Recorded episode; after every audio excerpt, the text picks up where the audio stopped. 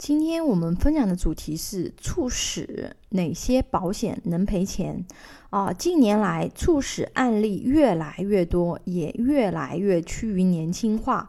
很多 IT 行业的人群啊，都有猝死的担忧啊。二零二一年接二连三就有很多年轻人猝死的一些新闻。如果发生猝死，哪些保险能赔钱呢？啊，我给大家来解析一下啊。一我们来说意外险啊，正常的意外险呢，它是不赔钱的啊。意外险它只赔意外造成的身故，猝死呢，它是属于疾病，不在意外险的保障范畴。但是现在很多意外险都有赠送猝死或者是疾病身故的保障，有猝死保额的意外险可以赔付对应猝死的保险金，但是这种意外险一般都会有健康告知啊，大家注意一下。第二个是医疗险，满足理赔条件啊，医疗险可以赔付住院治疗费用，就是在抢救过程中的一些医疗费用可以去报销。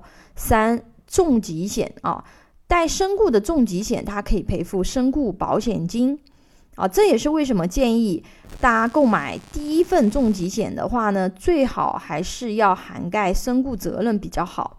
因为很多人不知道，不带身故的重疾险对家庭来说是有很大的理赔漏洞的啊。重大疾病保险赔付主要分为三种类型：一、确诊给付型，确诊给付型是诊断为该种重大疾病就可以赔付的，比如癌症啊；二、状态给付型是疾病严重程度达到一定的状态才会赔钱的啊，比如急性心肌梗死、脑中风后遗症等。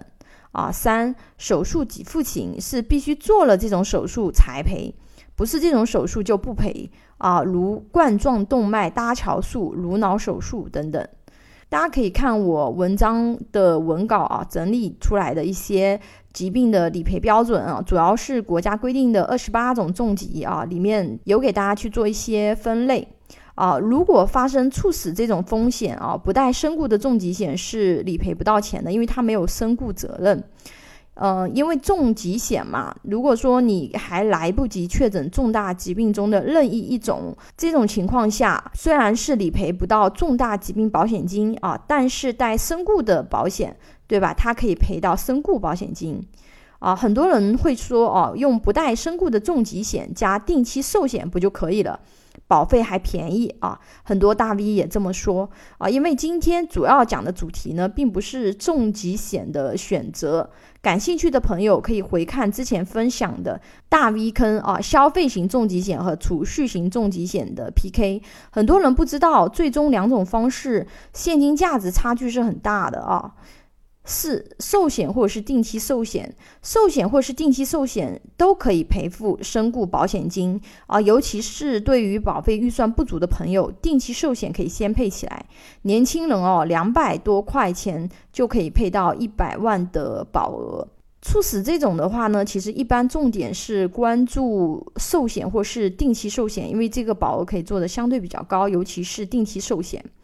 五。其他储蓄型保险，如果有做储蓄型保险的，有涉及到身故保险金的啊，也可以获得身故保险金。主要保障人身基础风险的四大险种啊，猝死保险金一般是带身故的重疾险或者是寿险。这块赔付金额比较多啊，如果你主要看重猝死赔付这个功能，可以多配一些寿险或者是定期寿险啊，尤其是定期寿险可以使用很高的杠杆。有保险需求规划的朋友可以关注微信公众号“富贵成长记”或者私信老师咨询。